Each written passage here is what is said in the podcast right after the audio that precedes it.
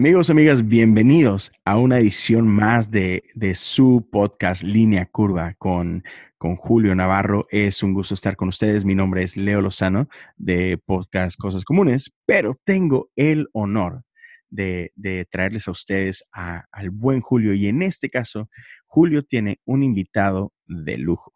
Nada más y nada menos que eh, el héroe de, todos los podcasters eh, en español, el creador de pods cristianos en español, el humilde, que jamás lo reconocerá, que no quiere ningún crédito, pero, pero como le conocemos acá en nuestro grupito, el Nick Fury de los podcasters. Qué bárbaro. De Conciencia Podcast para todos ustedes. Andrés, ¿cómo estás, mi estimado Andrés? Gracias por estar aquí con, con Julio y con todos nosotros. Mae, ¿sí o no? Muchas gracias. Una cosa es escuchar a Leo y otra cosa es escuchar y verlo. Mae. sí es cierto, Mae. Pero a mí no me sirve, pero yo también soy anti-YouTube. Pero usted hace el trabajo muy bien, usted, usted vio, mae. O sea, Andrés, vos viste esta vara, mae. Es otra persona. es un carácter. Daban ganas de estar con él ahí. O sea, dan ganas de. vea, aplaudo.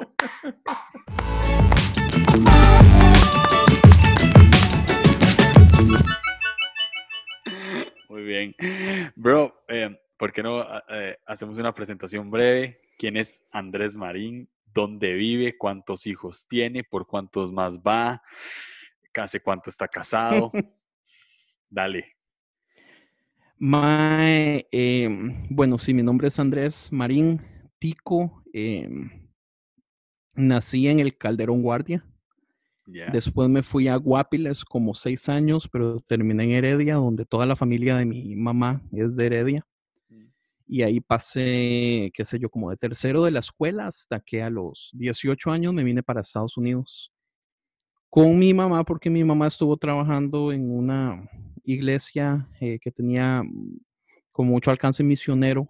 Eh, es de hecho un, centro cristiano con el pastor Luis Mejía, que es tico también, y él es el presidente de Transworld Missions o de eh, misiones transmundiales.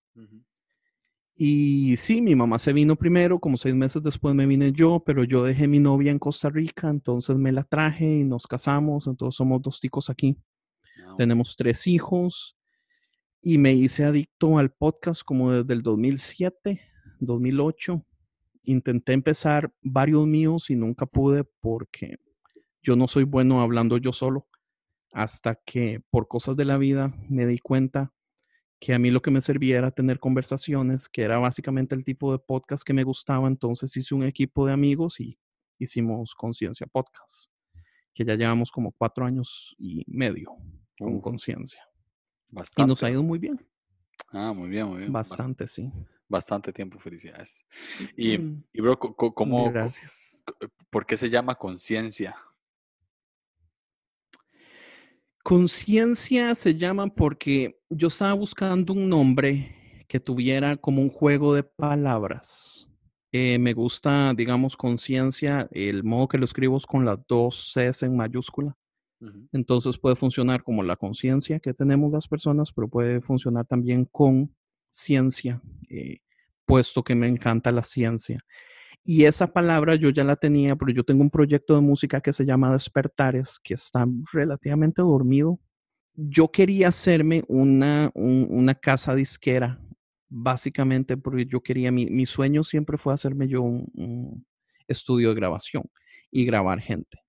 Entonces yo desde hacía mucho había encontrado Conciencia Records. Entonces Conciencia Records yo ya tenía rato de estarlo usando. Entonces todo lo que había sacado bajo Despertares salía bajo Conciencia Records. Y cuando estábamos buscando el nombre del podcast, pues después de intentar muchos nombres eh, raros que ninguno me gustó, me acordé de Conciencia y lo traje al equipo que estábamos haciendo y a todos les gustó y se aprobó y se llamó Conciencia. Y nosotros teníamos en mente hablar más de ciencia de lo que terminamos hablando al final. Em, ahorita no sé por qué no hablamos más de ciencia.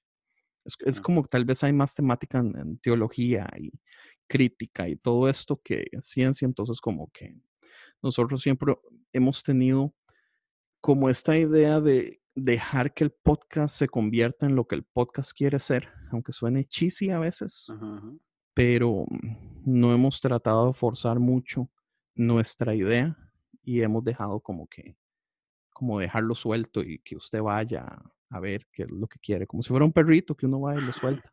Y el mae va a oler otros perritos y ya uno después llega al rato y lo encuentra y ya es algo. Muy bien, muy bien. Mae, ¿cuántos son en conciencia?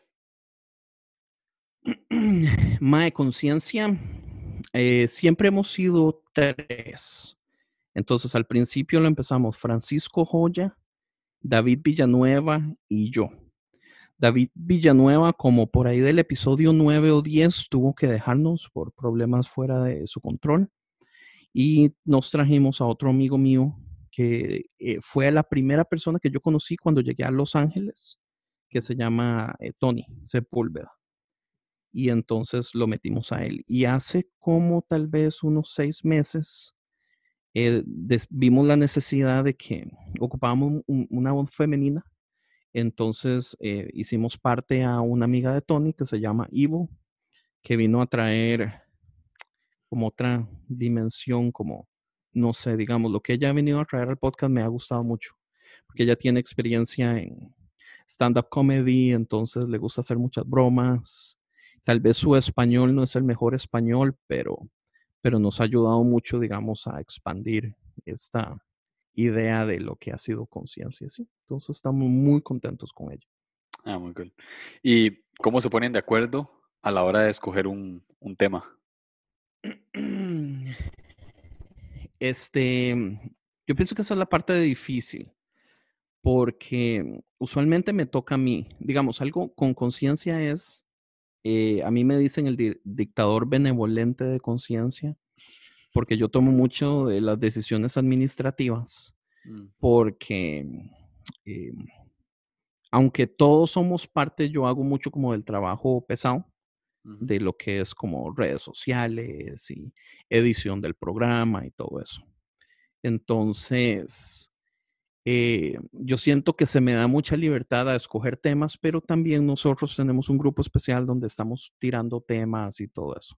Entonces, todo depende. Muchas veces es lo que sucede, como por ejemplo el episodio de The Preachers and, Sneakers salió inmediatamente después de que la página sale y mm. de que yo empiezo a encabronarme y, frustrarme y todo eso. Entonces, tratamos de estar siempre al día de las cosas que están sucediendo en, el cristianismo y hablar del tema, pero también nos gusta tocar temas, cosas más serias, más complejas. Digamos, el, uno de mis episodios favoritos es el episodio donde hicimos una investigación de quién es el dueño de la Biblia o sea, la Biblia que todos compran, que es extremadamente cara, aquí en Estados Unidos cuestan 40, 45 dólares una Biblia.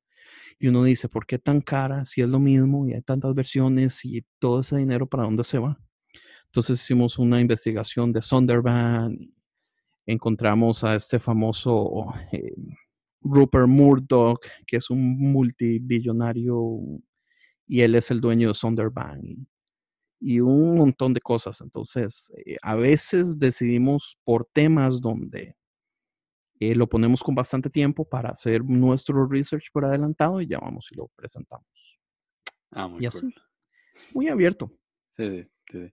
Y eh, el podcast me encanta porque siento que tocan buenos temas. Buenos temas como para, para pasar un buen rato, reírse, enojarse. de todo. Eh, entonces me cuadra. Eh, ¿vos, ¿Vos en lo personal tenés como, como algún ritual antes de grabar? Eh, no, bueno, más o menos. El ritual usualmente es como comida chatarra, como... Ah, ¿en serio? digamos, nosotros, sí, es antes de ir, usualmente, digamos, si, si vamos a estar posiblemente Frank y yo juntos, porque Tony está en otro estado y Evo está en otro estado, Francisco y yo vamos a comprar unas Coca-Colas, unos, unas picaritas, obviamente aquí no venden picaritas, ¿verdad? Pero unos chips, unos chocolates. A mí me gustan mucho los gummy bears o los gusanitos de gummy. Man, yo soy, me fascinan. Entonces siempre tienen que haber gummy Pero eso es si estoy con Francisco. Si estoy yo solo cuando me toca aquí en la casa porque Francisco no puede, entonces ya todo eso se pierde. Ah, entonces ya es así como... la... Solo. Sí. Sí, o una huilla ahí nada más. ok. Mae, eh, antes de... Tengo un tema sobre la mesa que quiero hablar con vos, pero antes de eso, eh, vos eh, fundás post, Podcast Cristianos, la página de Podcast Cristianos, y como que le das una plataforma a todas las personas que, que hacemos podcast, de, lo cual, de lo cual estamos sumamente agradecidos. Yo estoy muy agradecido. Y, y de ahí, y, de ahí pues empiezan a salir eh, infinidad de podcasts. O sea, vos te metes a, esa página y ahí eh, ¿Tenés, ¿Tenés, como algún, ¿Tenés como algún número estimado de cuántos, de cuántos podcasts compartís? Tengo un cálculo. Ok. Tengo un cálculo, porque digamos, algo que, que noté es que em, antes del 2019, antes de enero del 2019, yo apenas conocía como unos 15 o 20 podcasts cristianos. Eh, entre esos, ah, el de Esteban Grassman eh, y muchos otros que eran así como, como shows de radio que los pasaban a podcasts. Pero nada así como muy, como muy interesante, digamos. Ah, Carlos Malovini tiene mucho tiempo de hacer podcasts, él es cristiano. Los de él son geniales, mm. pero también eran eh, muy, perdidos. Mm. Entonces, sí, o sea, fundador de la página suena como, no sé, como muy importante. En realidad eh, es vacilón porque, aunque sí yo, fue mi idea crear la página, en realidad ha sido básicamente como, como mucho, no sé, como ha sido como muy, como mucho con equipo. Porque, digamos, yo soy el que me encargo de los posts, o por mucho tiempo me encargué yo de los posts, de crear los posts, de presentar los podcasts, de comunicarme con los podcasters, de pedirles información, de decirles hola, ¿cómo están? Me alegra mucho. Pero, digamos, si yo no hubiera sentido el cariño fraternal de todas las personas que un, un don nadie llegó a decirles hola, que, que chiva el podcast y todo eso, tal vez lo hubiera dejado votado muy rápido. Entonces, eh, sí ha sido mucho que la gente ha apoyado, que a la gente le ha gustado, que personas han entendido la visión casi que inmediatamente y, se unen a la visión, digamos, un Leo Lozano es uno que el, día que yo hablo con él, ese mismo día él ya está compartiendo la página y de ahí en adelante, man, son meses y él habla de podcasts cristianos una vez por la semana mínimo. Y lo menciona en sus podcasts y hace historias. Y, y entonces es bonito ver, digamos, como este lado fraternal donde, donde la gente entendió el asunto. La razón que yo creo podcasts cristianos es porque me doy cuenta que uno de los problemas grandes es que, digamos, ah, nosotros los evangélicos usualmente somos un poquito lentos en agarrar modas o, o, agarrar... Amén. ¿cuál, ¿Cuál es la palabra? Sí, como las, las tecnologías que vienen varas así, o sea, tenemos esta fama. Entonces, aunque los podcasts en español han estado muy populares desde hace muchísimo tiempo y puedo, digamos, mencionar páginas como la Unión Podcastera, a la que yo fui parte como por tres años, que son geniales ellos pero digamos, de 300 podcasters que habían en la Unión Podcastera, habíamos apenas como dos o tres cristianos. Mm. Entonces, eh, muchas de las ideas que yo vengo a tratar de hacer aquí son cosas que agarro prestadas de la Unión Podcastera. Yo digo, bueno, pues sería bonito crear una comunidad así cristiana. Empecemos a buscar. El primer día que se abre la página y presento a Armadillo, que en ese momento me doy cuenta que es como el podcast más popular Yesaya inmediatamente eh, hace una historia y dice, sigan esta página, aquí allá. En un día ya tenía como 600, 700 seguidores, que fue así como, ¿qué está pasando? O sea, yo no me esperaba esto. Y entonces, sí, ha sido mucho cariño, esfuerzo, no solo mío, de muchas personas. Y, y no sé, yo siento como que se ha convertido en algo bonito. No sé qué más decir. No, no, no, no. Es, es, increíble, porque a mí lo que me, lo, lo que me gusta mucho es que no solamente es, es, una página de Instagram, sino que también se convirtió en una comunidad. O sea, hay un grupo de WhatsApp en el que estamos eh, mucha gente que, que, hacemos podcast y a veces de lo menos que hablamos es de podcast y hablamos de un montón de cosas y, y, bueno, ahí, ahí, ahí, salieron amigos, ahí salió, salieron amigos que se crearon un podcast que se llama Sinergia Random, todos ellos se, se, se, forman para hablar y, y, o sea, se hace como, como una comunidad de gente que comparte pues una misma visión y, pues un mismo hobby, ¿no? Yo siento que Isaac Mendoza de Zarzas 33, eh, bueno, él fue el que me dio la idea de crear un grupo como comunidad. Este, cuando él me la dijo, yo dije, quién sabe cómo va a ser la cosa, pero preguntemos. Entonces me fui a preguntarle a varias personas y sentí, o sea, yo sentí como que les gustó la idea, la agarraron muy rápido, entonces hice el grupo y empecé a meter gente. Pero una de las cosas que yo dije es, oh, esto puede ser bonito porque podemos empezar a hacer colaboraciones, que es una de las cosas más importantes, creo yo, para crecer podcast y mm. para crecer como comunidad y para que entonces más personas empiecen a conocer. Y, y, pero fue inmediato, o sea, en el momento que ya estaba el grupo, ya uno empezó a invitar a otro y el otro empezó a invitar a otro y ya eh, nosotros ya empezábamos a recomendar el podcast de tal y ya todos los días estábamos y, no sé, en, en cosa de, de, un mes o hasta menos, realmente llegamos a conocernos, a querernos, a, a respetarnos, a, no sé, fue, la verdad es que a mí me encanta. Y sí, ese grupo es un relajo, la verdad es que es, es de locos, pero, pero a mí me fascina, o sea, los temas que se tocan, los debates que se hacen, a veces que nos ponemos a molestar a uno, molestar al otro. La verdad es que ya uno llega a conocer a todos también, que, que son como familia, o sea, son realmente amigos que uno ya ama, respeta y, ya uno lo siente como que los conociera por años. Sí, sí, eh, eh, es buenísimo. A mí me encanta cuando estamos en el grupo y alguien manda un screenshot de que tiene como 500 mensajes. Sí. Tengo día y medio no meterme y son 700 mensajes, pero ustedes no paran. Man, sí, así somos. Ah, muy bien, muy bien, muy bien. Bro, ahí eh, tenés como algún eh, proyecto futuro con la página o con la comunidad, o sea, algo que soñás ahorita, algo que tal vez no tenga eh, forma, pero, pero ahí está. Tengo varias cosas, digamos, cuando, cuando Sinergia se forma, aparte de que me dio mucha envidia yo no ser parte, me fascinó ver con la facilidad, me fascinó ver con la facilidad que se unieron, que se hizo el grupo, que salió el podcast, que digamos, eh, todos ellos, aunque tienen sus podcasts, están haciendo algo muy diferente a los podcasts de cada uno.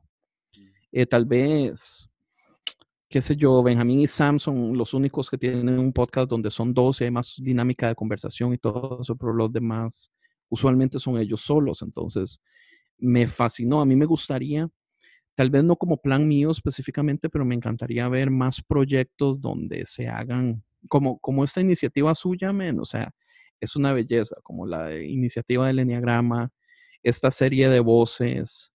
Eh, realmente yo siento que eso era uno de los sueños que yo quería que sucediera con el grupo y, está sucediendo. O sea, poder unirnos, poder conocernos, poder eh, querernos, respetarnos y, y poder hacer cosas juntos, que eso es la colaboración para mí es extremadamente importante.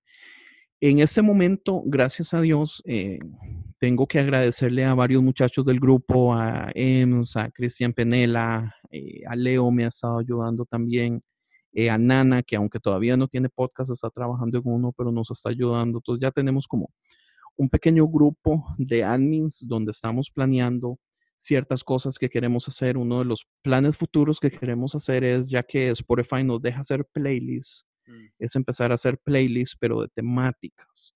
Mm. Entonces, digamos, vamos a hacer un playlist de Enneagrama. Entonces, todos los podcasts cristianos que tienen un episodio o varios episodios del Enneagrama, lo presentan y hacemos un playlist con todos esos de un tema.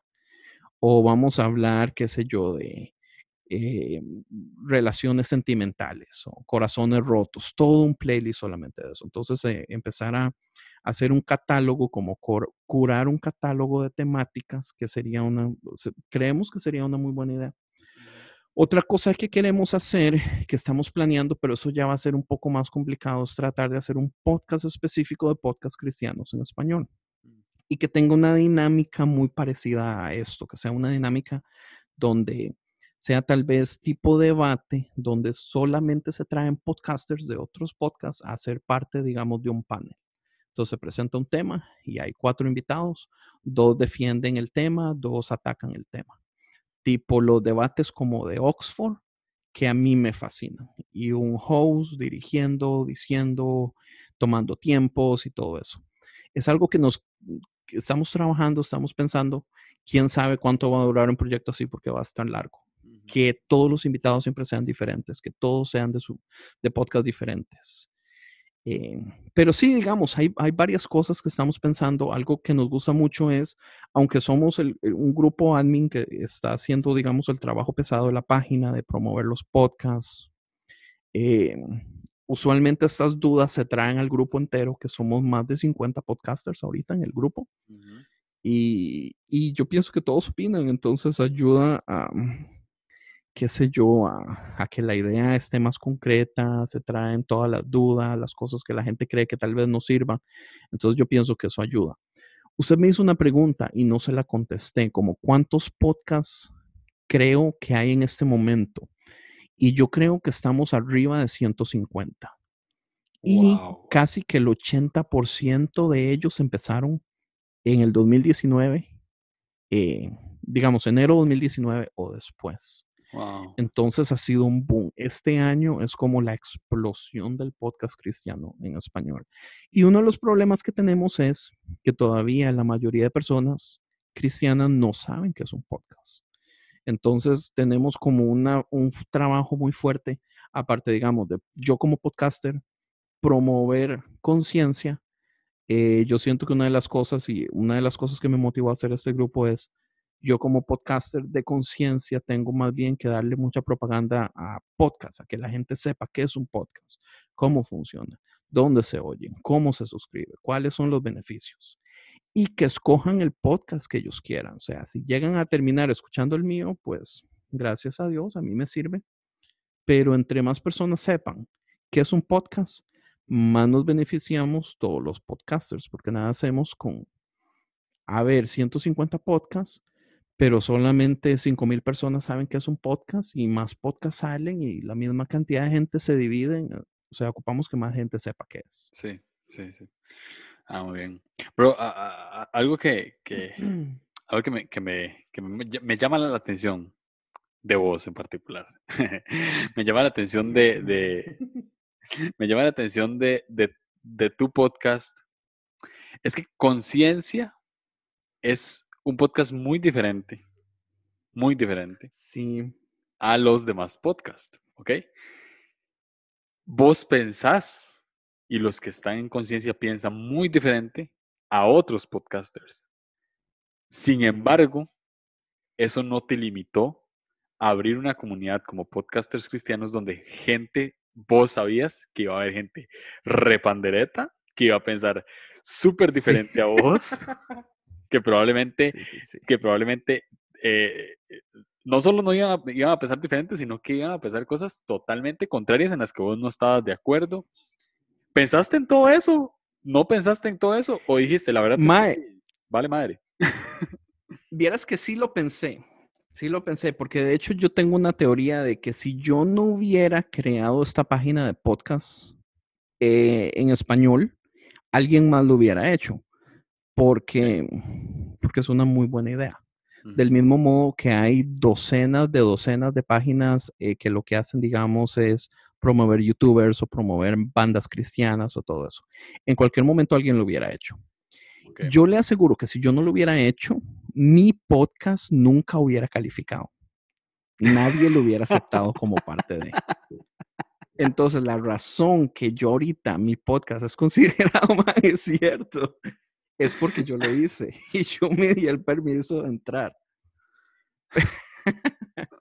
Pero digamos, es, es vacilón porque yo trato mucho de, hacer eso, digamos, aunque la plataforma de Podcast Cristianos en Español tiene casi que el doble de los seguidores. Yo, una de las cosas que yo quería hacer era eh, estrictamente no aprovechar a esa plataforma para promover conciencia específicamente, o sea, que no fuera tan obvio que yo solamente quería promocionar conciencia. Adentro de la creación siempre estuvo la idea de que, pues yo quiero promocionar mi podcast, ¿entiendes? O sea, mi podcast, yo lo amo, yo soy orgulloso, yo quiero que más personas lo escuchen. Pero, pero sí, o sea, yo, yo pensé, yo pensé muchas cosas. O sea, yo duré un rato, yo duré casi un mes en tomar la decisión, en abrir la página, en sacar el nombre, en, en, ver cómo iba a promocionar los episodios.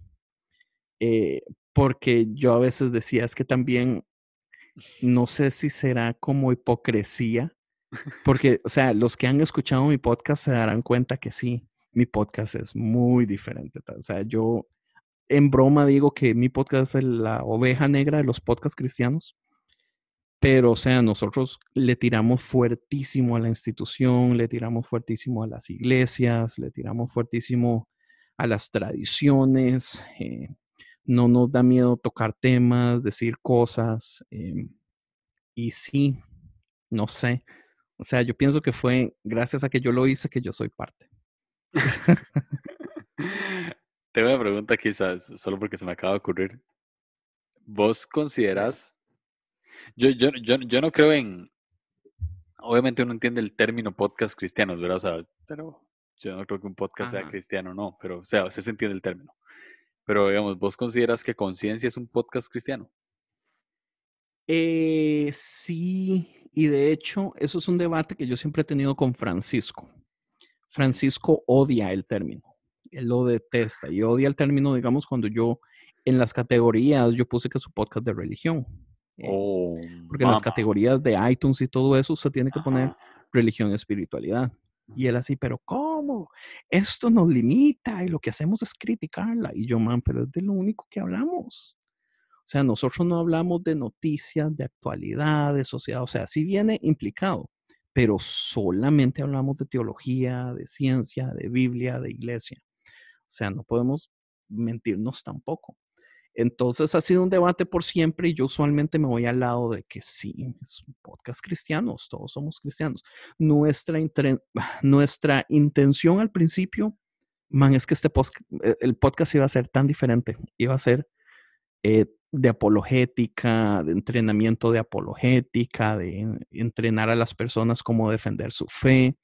De hecho, los primeros episodios van por ahí, son muy diferentes.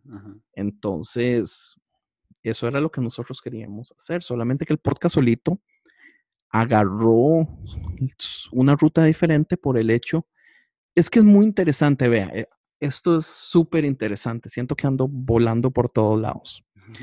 Una de mis críticas grandes, o digamos, en mi podcast yo critico mucho la predicación, porque el problema de la predicación es que eh, estudios eh, de, sociologías y psicológicos han mostrado que cuando una persona escucha una exposición, usualmente solo agarra de un 5 a un 10%. Eso es lo único que retiene. Mm.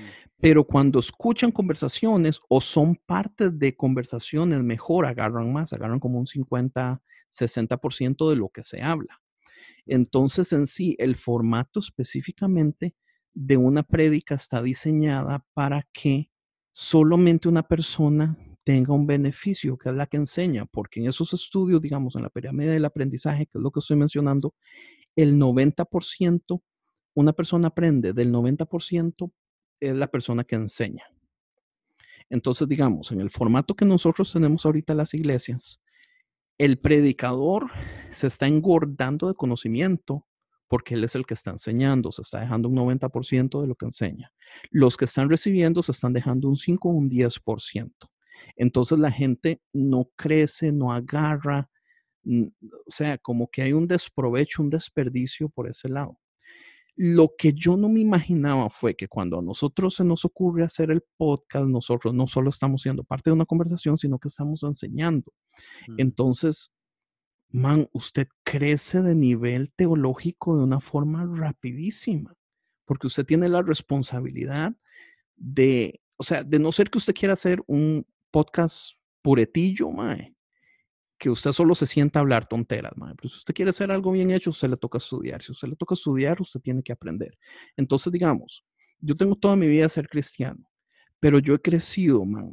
Mi teología en estos últimos cuatro años del podcast, casi que el doble de los treinta y tantos que había sido cristiano antes. Entonces es increíble no pasar por ese proceso. Por eso a mí me gusta mucho promoverle a las personas, como man, hágase podcast.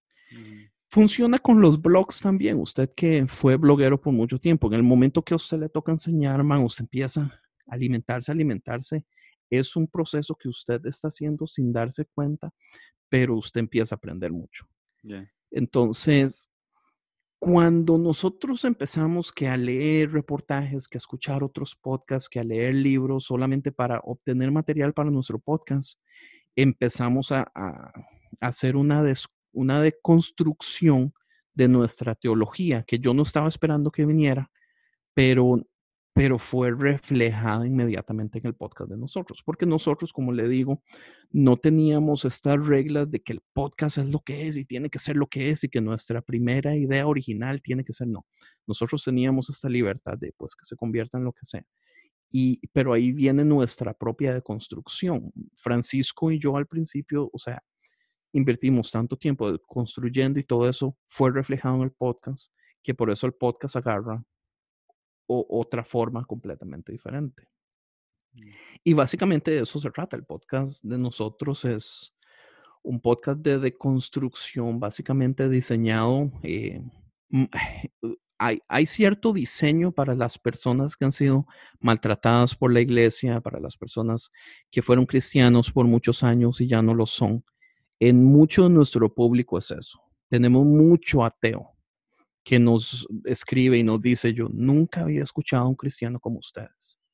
y nosotros le decíamos, es que hay muchos, mucho tipo, pero usualmente los populares, los que se oyen más, los que hacen más bulla, usualmente son los peores. Entonces, la sociedad tiene una idea, pero esa idea no necesariamente es la correcta. Pero sí, por eso agarra, no sé, ve que ando dando vueltas por todos lados, sorry.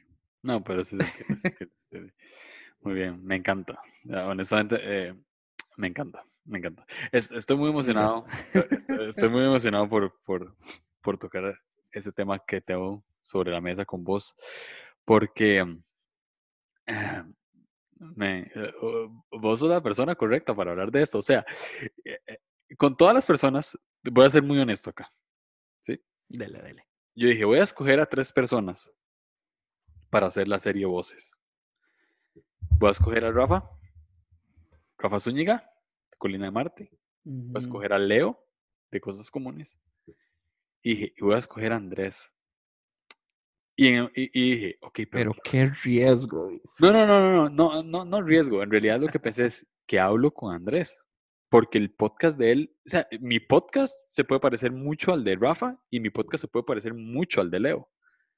es un mae que se siente frente a un micrófono, que estudia un tema o, tuvo una experiencia y la cuenta. Eso es mi podcast. Y eso es lo que yo escucho en Cosas Comunes, eso es lo que escucho en La Colina de Marte. Pero este Andrés tiene un podcast que se llama Conciencia, que más bien le pasa tirando a la religión. Escuché hace poco, escuché hace poco, escuché hace poco el que tuviste con tu, con tu prima, creo que era. Era, era prima. Sí, mi prima. Solo esta parte que decía, es que a mí me gusta el mundo. Man, esa parte fue genial. Sí. Entonces. Fue genial. Me lo tiré todo hace. ayer, creo, me, lo tiré todo. Y dije, no, es que yo al chile con este tema quiero grabar porque quiero hablar de esto. Entonces, yo, yo entiendo mucho. Eh, entiendo mucho porque yo, mucha parte de mi vida y todavía en cierto sentido, soy muy eh, se puede decir entre comillas, rebelde. O sea, yo, para los que están dentro... No, se le notan los tatuajes, men. Los tatuajes son del diablo. Más o menos por ahí vamos. Entonces, no he aprendido, yo en mi personalidad, ¿verdad? He aprendido a no, no este, hacer mucha bulla de la vara. O sea, tengo una manera de pensar muy diferente. ¿Verdad? O sea, eh, eh, estamos hablando de que con, con, los que cristianos, con los cristianos con los que me rodeo no están de acuerdo conmigo en muchas cosas que para mí son tonteras, pero bueno, ellos no están de acuerdo. Por ejemplo, te voy a dar un ejemplo. Te voy a dar un ejemplo. A mí me dijeron irresponsable por leer Harry Potter. ¿Me explico? Ah, es que Harry Potter traen enseñanzas de latín. Usted sabe que el latín, todo el latín, si no está en la vulgata, todos son pócimas y abracadabra y todo es magia. Estoy vacilando, man. ya te iba a colgar. no, pero es que eso es lo vacilón, porque yo hablaba con mi prima y mi prima me decía, que, ¿cómo fue el asunto? El asunto fue, yo le decía, bueno, todavía hay iglesias que bailar es pecado. Y ella me dice, no, o sea, todas, en Costa Rica todas. Y yo, ay, no puede ser. Y me dice, ¿en serio? O sea, yo tengo entendido que, bueno, digamos un 90%, que, o sea, los líderes de una iglesia todavía se enojan si se dan cuenta que uno de sus jóvenes se fue a bailar el viernes en la noche. Y yo decía, man, como sea, qué, qué desperdicio de, de, de, tiempo, de esfuerzo, de trabajo en invertirle tanto tiempo a ese tipo de cosas.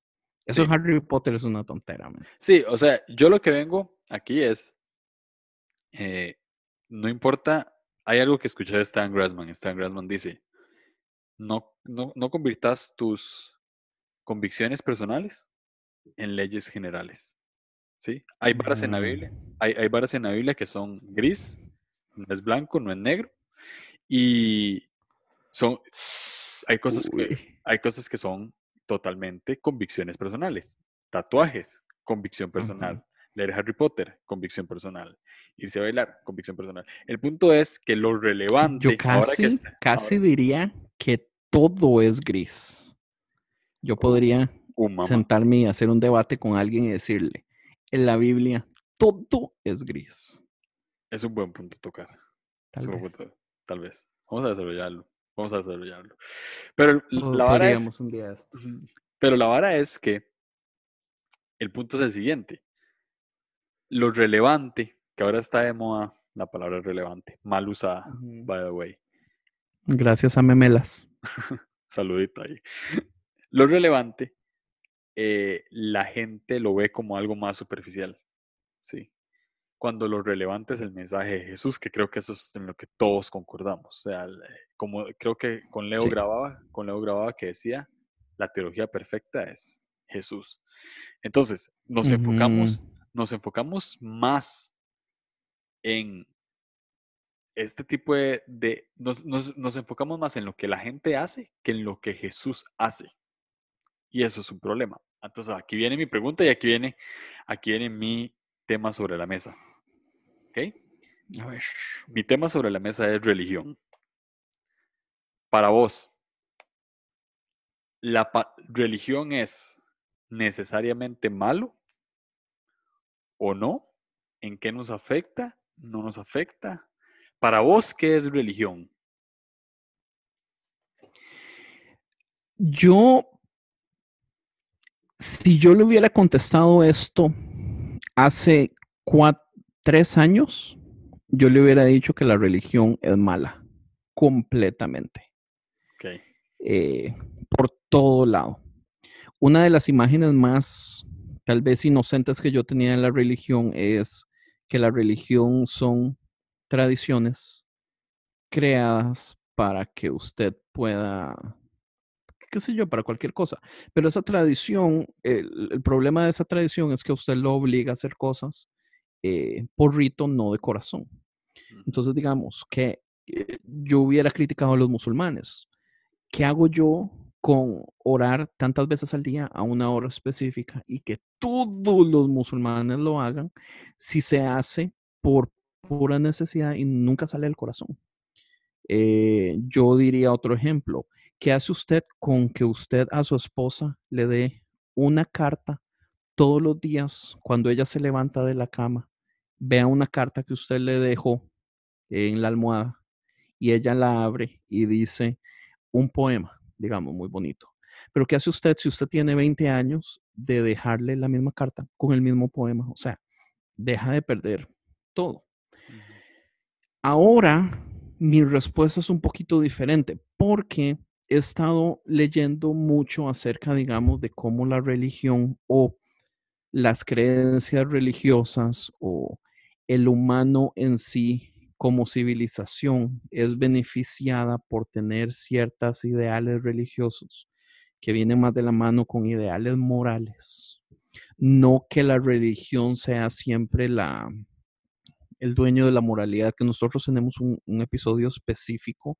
Eh, invité a un agnóstico y él se enoja que él, odia que los cristianos se apoderen de la moralidad y que digan solo los cristianos somos Solo los cristianos somos moralmente correctos. Eso lo entiendo. Pero sí ayuda mucho, digamos, a que sociedades por lo menos mantengan un cierto balance. Una persona que habla mucho de esto que me gusta mucho es Science Mike, del podcast de The Liturgist.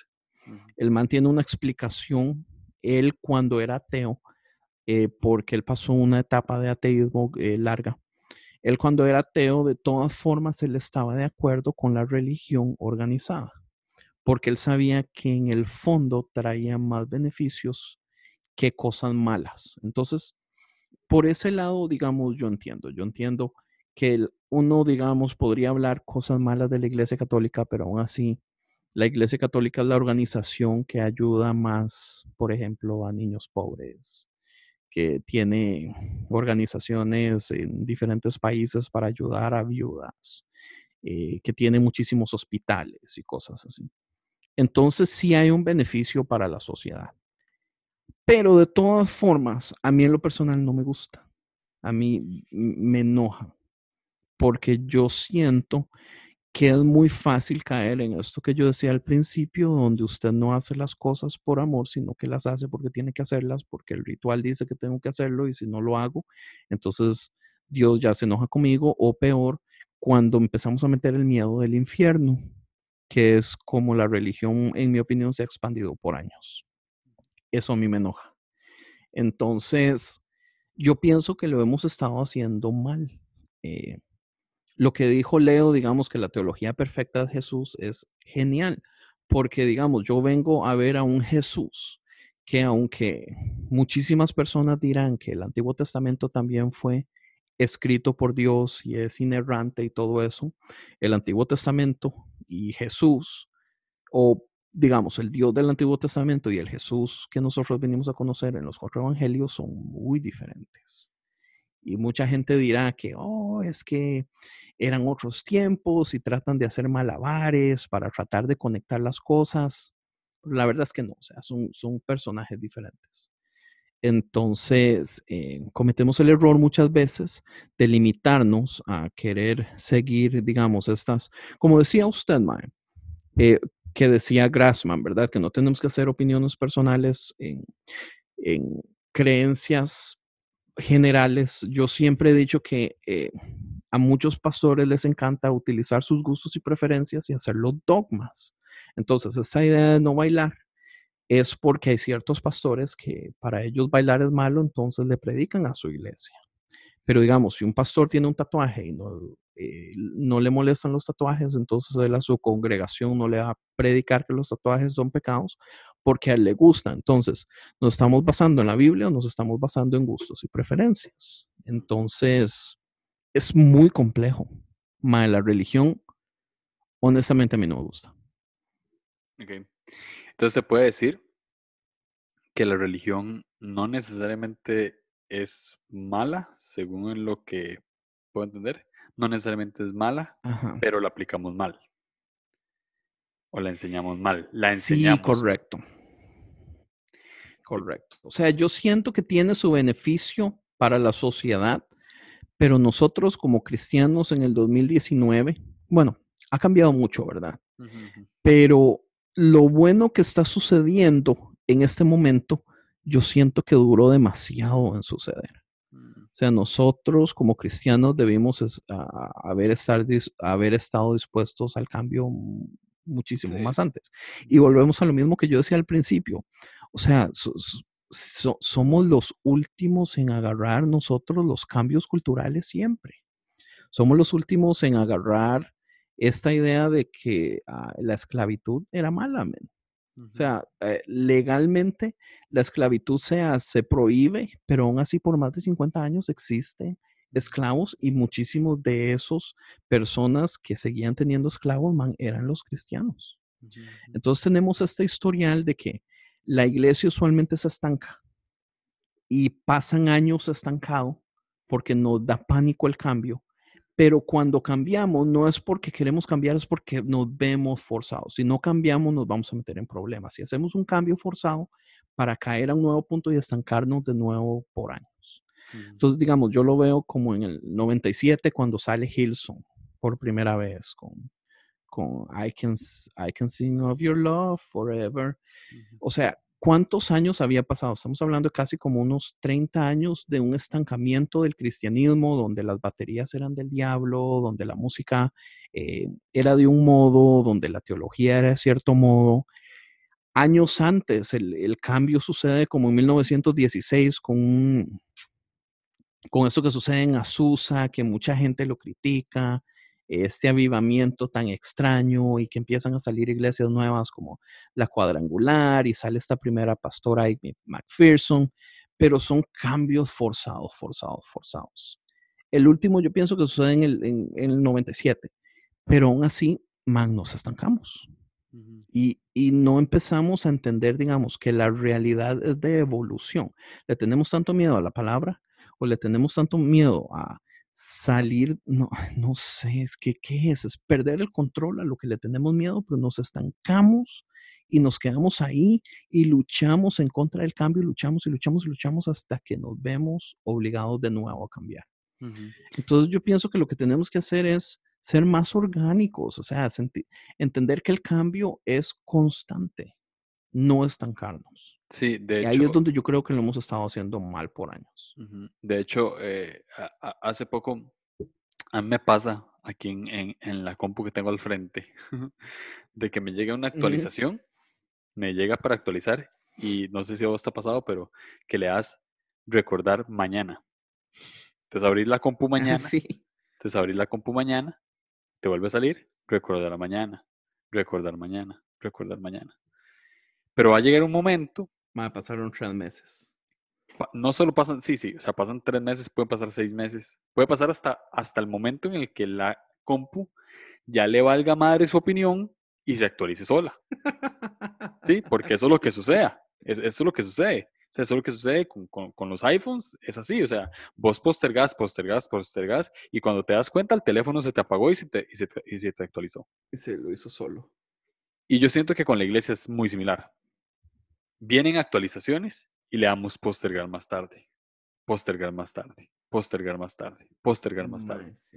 Y va a llegar un momento en el que la vara se va a actualizar sola y en esa curva nos va a agarrar desapercibidos y no vamos a saber manejarlo, porque no estamos metidos en, porque seguimos cantando las canciones que cantábamos hace 10 años, porque me explico, o sea, ese tipo de cosas suceden. Y ahora, yo he aprendido, Dios no tiene problema con lo, con lo viejo, pero algo que entiendo mucho sí, no, para nada.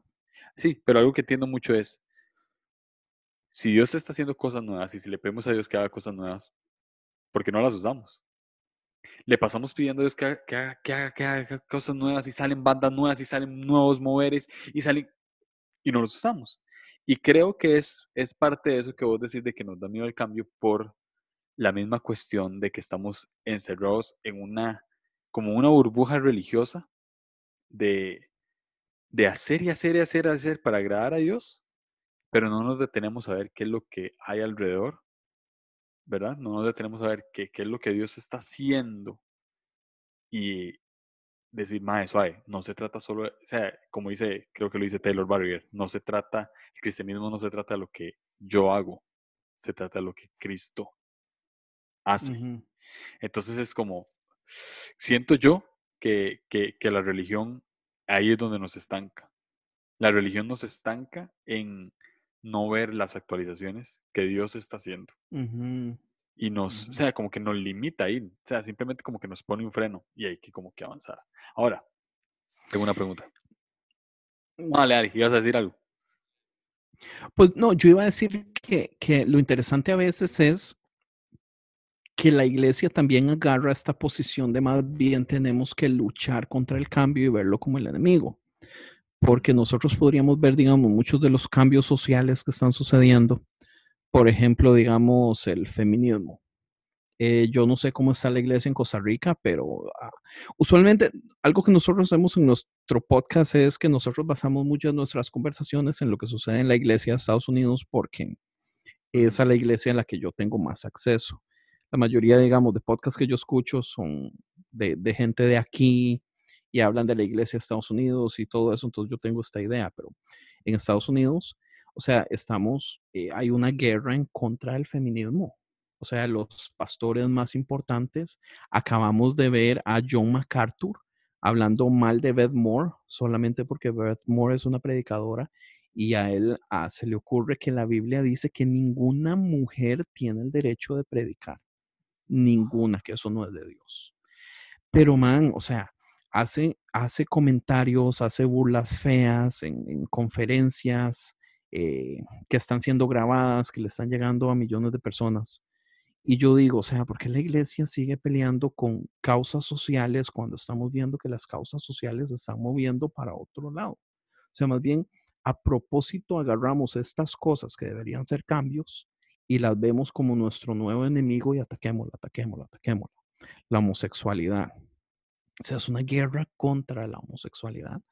Trump ganó porque los evangélicos le dieron el voto porque supuestamente Trump iba a hacer algo en contra de la homosexualidad y en contra del aborto.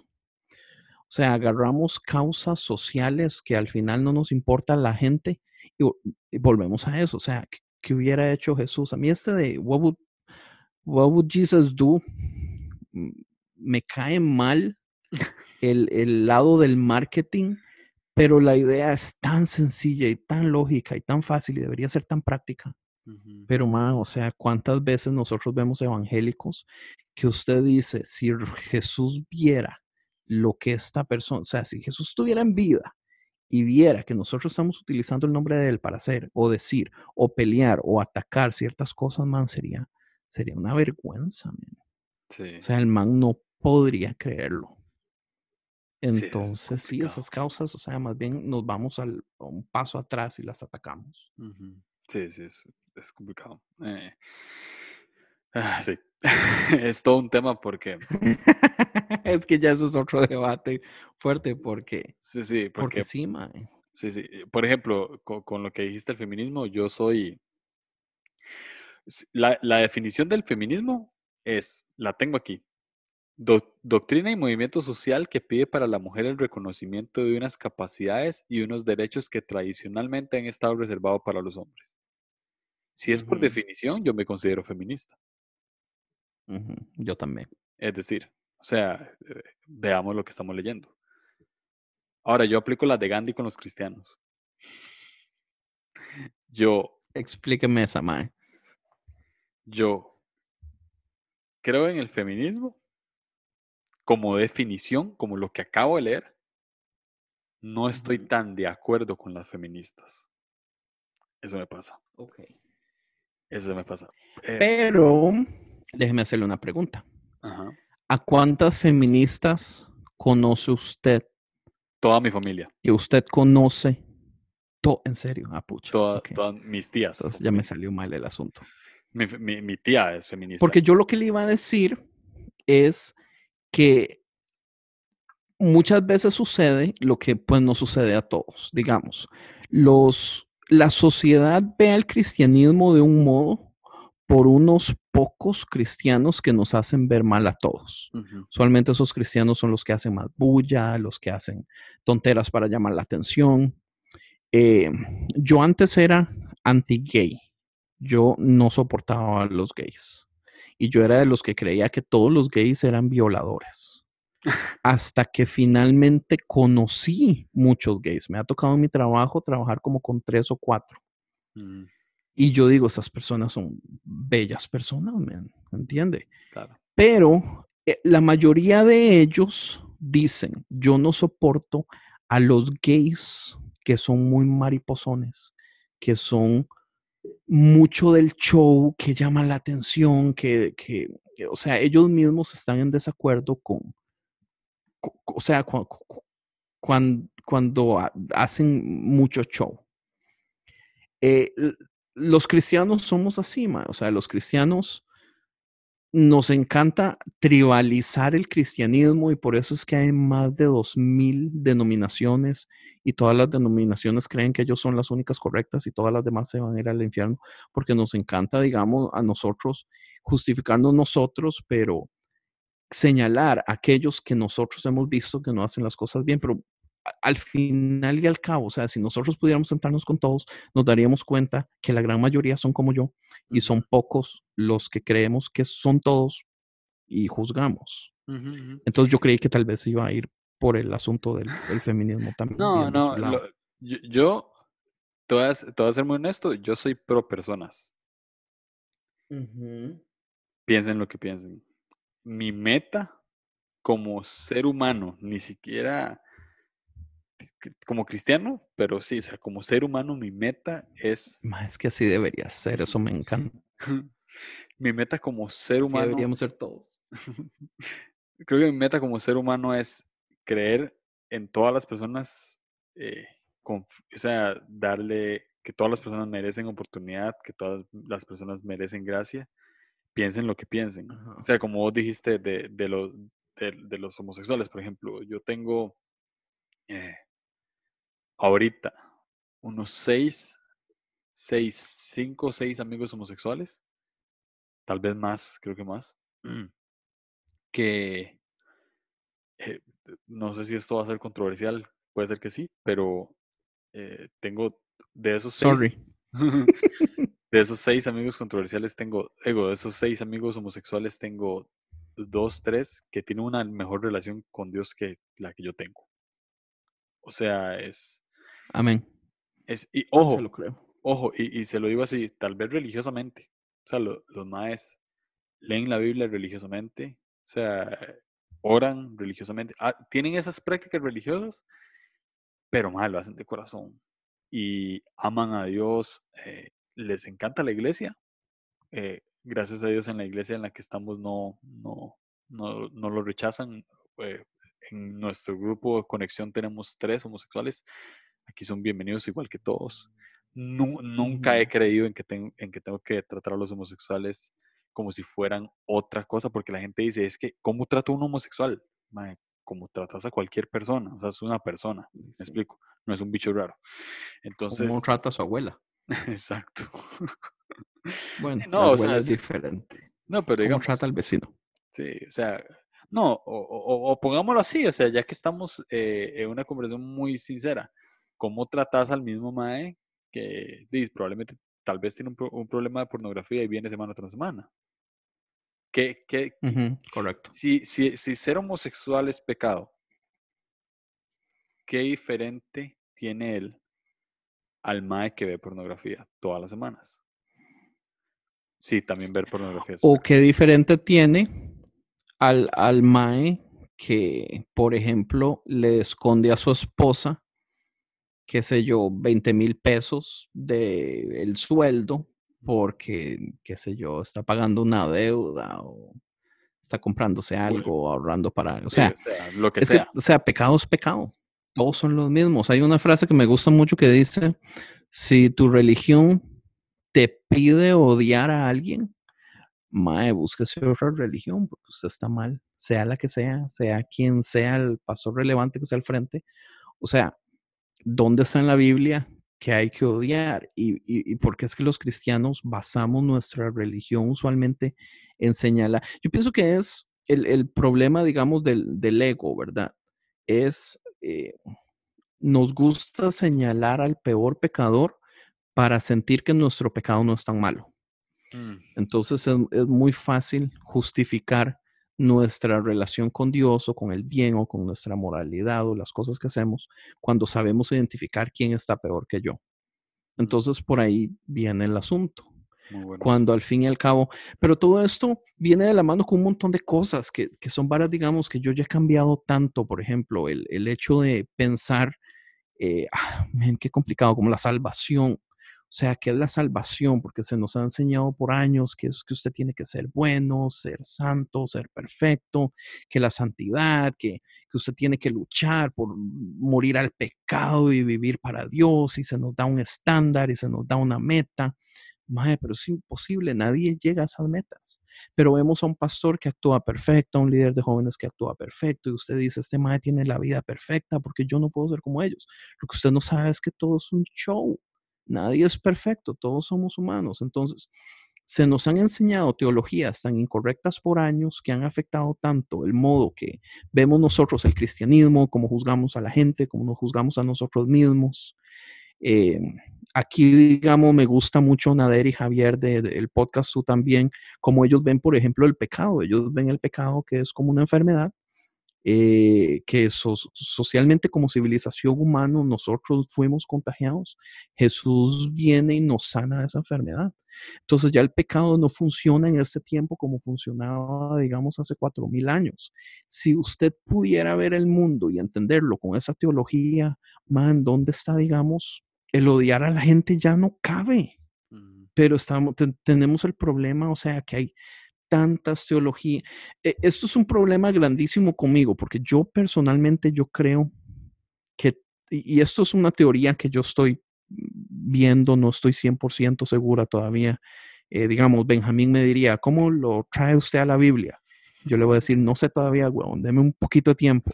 No sé cómo Pero yo estoy pensando, digamos, que este, este proceso de construcción crea una teología diferente a todas las personas, porque el asunto es esto, ma, usted cree, no, perdón, usted crece con, a usted le enseñan, ¿cómo le explico? Lo que usted aprende en la iglesia no es culpa suya, porque a usted se lo enseñó un líder, un profesor, un maestro de escuelita dominical, lo que sea. Es culpa suya quedarse en esa creencia toda la vida, porque hay muy, hay grandes posibilidades de que lo que usted le enseñaron en la iglesia, casi que la mitad o más de la mitad todo esté incorrecto. Tenemos que acordarnos, digamos, que los maestros de escuela dominical, ninguno tiene que pasar, eh, y, y, y, yo los amo, ¿verdad? No, no me malentiendan. Pero los maestros de escuela dominical usualmente son voluntarios, que no tienen experiencia muy profunda en Biblia, en teología, en hermenéutica, en nada. Y ellos lo que hacen usualmente es leer historias de un librito y enseñar algo de un librito y también eso es basado en un monopolio de una teología que se ha estado enseñando por años, pero ese monopolio tiene ciertas cosas que solo ellos enseñan. Entonces, hay grandes posibilidades de que la mayoría de cosas que usted sepa, sorry si le duele el asunto, mae, usted está equivocado teológicamente en todo eso. Entonces, el proceso de deconstruir esas creencias es necesario para todos los cristianos. Mm. Y es más, yo amaría que una iglesia promueva el proceso de construcción a sus mismos miembros, a sus mismos jóvenes. Yo no sé cuántas iglesias predicarán de construcción, pero debería ser importante, mm. porque eso hace que usted llegue y usted empiece a agarrar todo lo que usted sabe, todo lo que usted aprendió, todo lo que usted cree creer, por más eh, redundante que suene, y empieza usted mismo a ir a ver qué es cierto, qué no es cierto, qué dice la Biblia, qué dicen eh, teólogos, qué dicen pensadores, qué dicen diferentes personas. Usted se va a dar cuenta, por ejemplo, que algo tan básico como, el infierno, que a todos nos han enseñado que es eterno y si usted se va al infierno, usted va a sufrir por toda la eternidad, no es la única teología bíblica que existe, existen tres. ¿Entiende? Pero la iglesia solo enseña una, o la mayoría de las iglesias solo enseña una, porque es la más conveniente, es la que nos asusta más, es la que nos va a mantener en el lugar. ¿Por qué no enseñamos las otras? Porque podemos perder el control y tenemos miedo a perder el control. Entonces, en el momento que usted llega a deconstruir todo lo que usted creyó, entender y empieza a reconstruir de nuevo una teología basada en usted, y la palabra y Dios y el Espíritu Santo, usted va a terminar con una teología que es 100% diferente a todas las teologías de todo el mundo. Entonces yo creo que la teología de Dios, del universo, de Jesús, lo que Jesús nos viene a decir es que todas las personas tenemos un modo de entender las cosas diferente y que mi modo de ver las cosas nunca va a ser mejor que el de nadie porque no existe ninguno mejor y ninguno peor porque todos son diferentes amamos la tribalidad, o sea, nosotros tenemos esa necesidad de hacernos grupos, de sentirnos que pertenecemos a tal persona, entonces es del humano ser tribal, pero yo creo que Jesús viene a decirnos, no, o sea, soy yo, es, no es una eh, democracia, es una teocracia, es yo soy el centro y todos ustedes están al mismo nivel y, no hay arriba, no hay mejor, no hay peor, o sea, eso, y todas las teologías son diferentes. Ven, yo, volvemos a lo mismo, ando dando vueltas por todo lado. Ya ni me acuerdo la pregunta primero. Algo que dijiste que, que, que dijiste algo al principio, antes de empezar todo esto, de que vos crees que tal vez en la Biblia todo es gris. Yo lo he pensado. Sí. Yo lo he pensado por una razón. Y creo que la razón más lógica es que eh, eh, la Biblia se interpreta, ¿sí? Y, Jesús le dijo una vez a, los fariseos, o sea, les dio, les dio, les dijo cuáles son los, mandamientos, cómo lo interpretas tú, le dice Jesús. O sea, Jesús da la opción de interpretación, siento yo. Solo creo que hay una cosa que defiendo, que es blanco y negro. Dele a ver. Y es el amor los unos a los otros. Es el amor. Más yo creo lo mismo. Y es, y es que Dios nos ama. Y, y, y, y por eso eh, vos lo tocaste, porque vos lo que dijiste fue, si hay una religión que me enseña a odiar, búsquese otra. No, no, no, no, no. O sea, eh, eh, ahí sí estamos hablando de que es blanco y negro. Yo creo que se debería, si vamos a predicar de pecado en nuestras iglesias, y vamos a condenar el pecado y, vamos a condenar a las personas por pecar. Yo creo que deberíamos de condenar a la gente que odia. si hay algo por lo cual, si hay algo por lo cual, si, si, hay un pecado que el ser humano comete, es el odio y creo que se habla muy poco. Pero, bueno, eh, nos, podemos ir, nos, podemos ir, por todo lado, podemos hablar un montón de cosas, pero eh, tengo nada más como para ir aterrizando, de todo lo que hemos hablado, de, todo lo que hemos, eh, de todo, de todos, sí, todos los temas que hemos tocado y demás, eh, ¿qué, ¿qué, mensaje puntual tenés ahorita, lo que se tenga en la mente, qué mensaje puntual tenés para la gente que nos está escuchando con respecto a todos los temas que hemos estado hablando? O sea, ¿qué, qué le puedes decir a la gente con respecto a la religión, con respecto a la iglesia, ahí sos totalmente libre. Uy, qué difícil.